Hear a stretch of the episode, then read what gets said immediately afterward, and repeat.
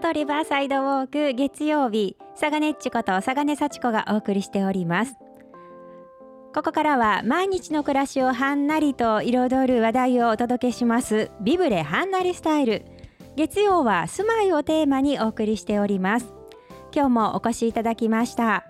え富家建築設計事務所そして NPO 法人京町屋何でも応援団団長の富家博久さんです。よろしくお願いいたします。おはようございます。今日もよろしくお願いいたします、はい、よろしくお願いします。暑い中お越しいただいてありがとうございます。さあ今日は富家さんどんなお話を教えていただけますか？はい、えーと、これからまあ町屋の話がすごく多くなってくると思うんですけども、はい、その町屋の話をするにあたっての基礎知識で、うん、えー、まあ、在来工法だとか、はい、伝統工法だとかそういう違いがあるようなお話をちょっとしていきたいなというふうに思ってるんです。うんうん。京町屋にその在来工法と伝統工法があるということなんですね。えあのまず木造住宅というところで、はい、えー昭和25年に建築基準法が、えー、施行されて、はい。えー、この在来工法の木造住宅が建つようになってたわけですけども、はい、まあ、それ以前に建てられている伝統工法で建てられているものが、まあ、京町屋と言われているものになってくるかなと思うんですよ。なるほど、はい、昭和25年が一つの節目のような感じで、まあ、言われてるかなと一般的には言われてると思うんです。はい、で、えー、20あいやごめんなさい。大正9年にですね、はい。えー、さらにその建築基準法とは別に、あのーえー、市街地建築物法、えー、これが、えー、施行されて、はい。えーもともと石畑で建っていた、えー、伝統工法の京町屋に、はい、ちょっとこの建築基準法に似たような形の使用規定ができまして、はい、えー、まあ、コンクリートの基礎だとかただ鉄筋は入ってないんですけども、はいうん、そういうものの上に土台があって柱が立っているというものが、はい、大正9年以降ちょっと立ち始めるんですね。いやそれは昭和25年が区切りではなくてその大正9年からまあそういうものが少し,、はい、少しずつそういう仕様が決まっていって、えー、その仕様をまあ、ま、守って建ててる方は、そういう町を建てていったと。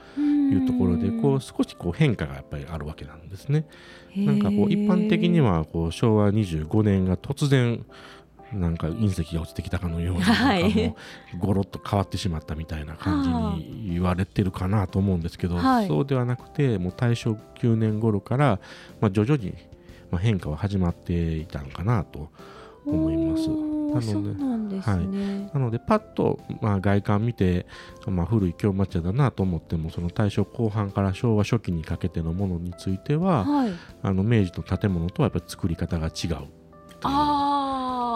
なるほど。そのもう明治あたりに建ったものは、まあ、いわゆる伝統工法で建てられている。そうですね。本当の石の上に柱が立ってるようなものが多いわけですけども、それを石場建てというんですね。はい、石の上に柱が立っているっていうのでこう地面と建物がなんこう金欠されてないね。ああなるほど。こう石の上にこうの、まあ、乗っかってるという言葉は悪いんでしょうけど。乗っかってるだけなんですあ そうなんですね。はあ、それが、まあ、伝統工法なわけですけども、まあ、その大正9年の市街地建築物物法、はい、はい。その頃からはちょっとそのコンクリートの基礎も出始め,、はい、出始めてるんです。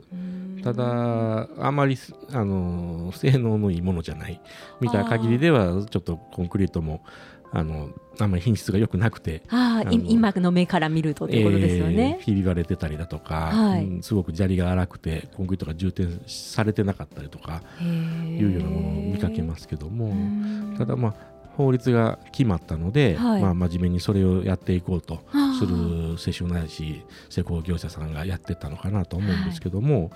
あのこの時代ちょっとややこしいのはあのなかなか法律を守らない人もああららはい、あの大正9年であっても、あのそのコンクリート基礎を使わなかったりだとかあするのですごく時代区分としてその仕様だけでは分かりにくいっていうところがあるんですね。ー、あじゃああのみんながこうきちんと守っていれば大正9年ぐらいからこうパキってわかるけれども、はい、そうでもない感じですね。あ、ね、ここの家はちゃんと守ってはったんやなみたいな感じは。なるほど。ここはもう言うこと聞かんと前のあれでやってはる。後半の割には古いスタイルでやってるなという感じもありますあるわけですね。へえ、うん、まあ今の時代でも守らない方っているかと思いますけど。まあ、あのいろいろねあのこうちょっと論争があったりとかもしてしてたりしますけどね。はい、はい、なのでスパッとこう切るのは難しいんですけど、うん、まあ、でもまあ緩やかな移行期やというふうに捉えたらいいのかなと。思うんじわっと変わっていったかなと、はい、で京都の街並みっていうのは、はい、まあ蛤御門の辺でほぼ焼け野原になってそこからの復興になるので、まあ、古くても、まあ、例外はあるんですけども、まあ、明治の最初に建ったものが一番古いっていうことにあそかそこでからっていうことですもんね。はい、はい、でそこからの、まあ、昭和25年までの約80年間。が、はい、じゃあ全く同じスタイルで立ち続けたんかってそうではなくて80年が緩やかにこう変化していってるってことになるわけですね。はい、でもっと元を正すと住宅っていうのは、まあ、その時代時代の、あのー、まあ、最も暮らしやすいスタイルっていうものを、うん、まあ、受け入れていくというか要求されていくものなので、うん、その時の最新の技術が取り入れられていくわけなので、はい。はい、もっと古い時代の住宅から比べるとやっぱり変化してきてるわけですよね。はい。えー、もう極端な話縦穴式住居が、はい、まあどれぐらい前なんでしょうね。2000年ぐらい前になるんですかね。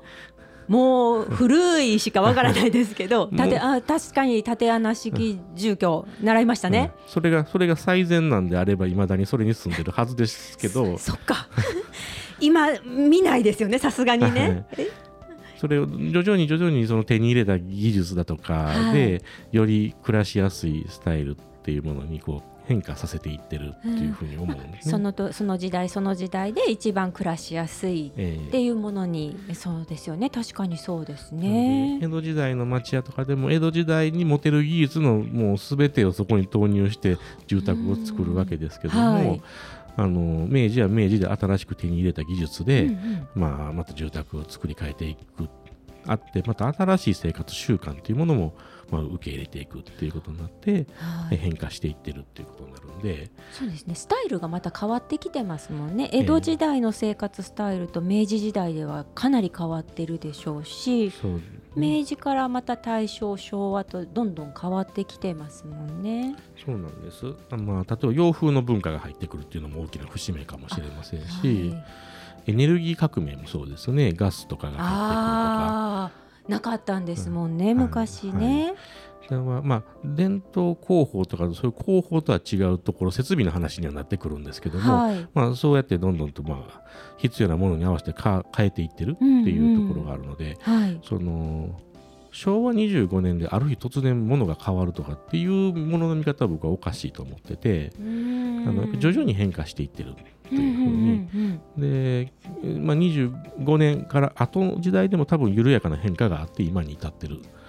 じゃないかなっていうふうには思うんで、はい、あの昭和25年の建築基準法が全ての悪だみたいにいう話も聞くことがあるんですけどそうではないかなと。なるほど。ここがまあ節目にはなってる節目にはなるんですけど、ね、そこで全てが変わったわけじゃない、急にここからガラッと変わったっていうことではなさそうってことですね、はい、それそれをまず前提に、はい、今後の話を聞いていただかないと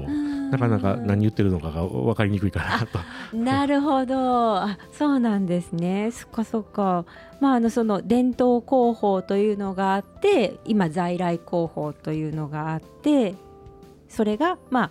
緩やかにこう取り入れられたり変わってきたりとかっていうこともあるし伝統工法も残っているってことですよね。残っていますね。はいでまあ、僕たちがあの参加している団体なんかはその古いその伝統工法の技術を生かして、えーまあ、立てていこう回収していこうっていうところで、うん、まあ、仕事してますけども、はい、えーとそまあ、その技術を絶やさないようにすること自体は、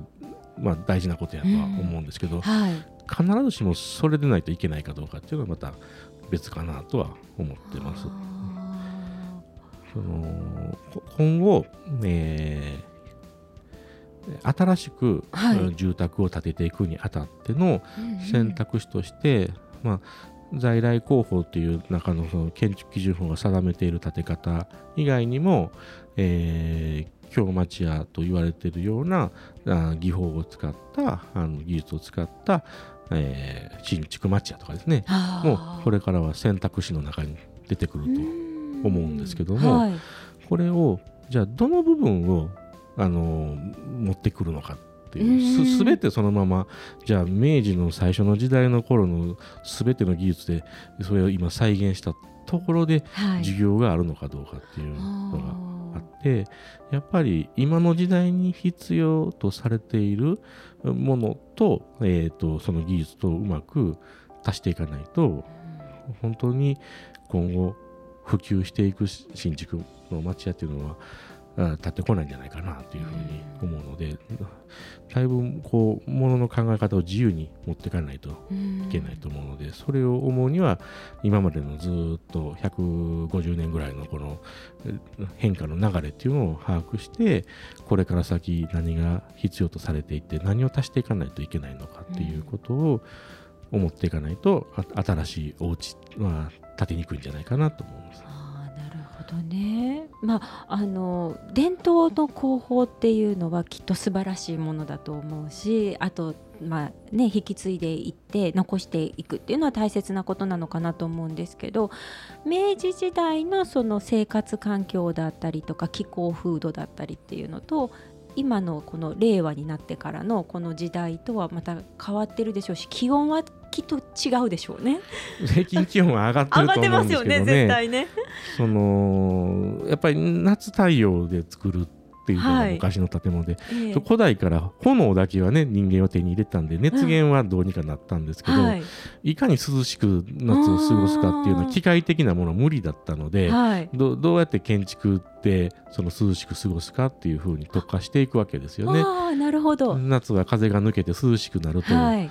屋根の熱気が下に降りてこないようにするとか、あそういう、はい、風通しのいいように。ね、はい、はいけどそれは冬裏目に出るわけですよね。ね熱こもらないんで。はい。はい、あそうですよね。すすすーっと風が通り抜けていくっていうことは寒いっていうことですもんね。はいはい、今の時代はどっちかいうと夏太陽で考えた方がいいんじゃないかなっていうところがある今風通り抜けても涼しくないですもんね。この暑さだと。まあまあ電気ができたおかげでで空調というものができたので、ね、また考え方が変わってきたのかなと思うんですけど、まあ、でも細かいこと言うとエネルギーの問題とかいろいろあってそんなにエネルギーに頼らない家っていうのを考えないといけないのかもしれないですけども。そうですよね。あそっかそこもありますね。なかなか。考える幅広いかなと。ね、なるほど。そっかまあ、新しい、えー、これからの家っていうのを考えるにあたってはやっぱ過去をちゃんと勉強して、はい、えー、それから学んだことで新しいものを足していって、えー、新しい住宅をこう作っていくっていうのがいいんじゃないかなと思うんですね。なんか突然外国の住宅のスタイルをこう持ってきてもそれはなかなか日本にはそぐわないんじゃないかなって思うんです。はい、なるほど、えー、今までずっと変化してきたその流れをさらにまあ変化させていく。っ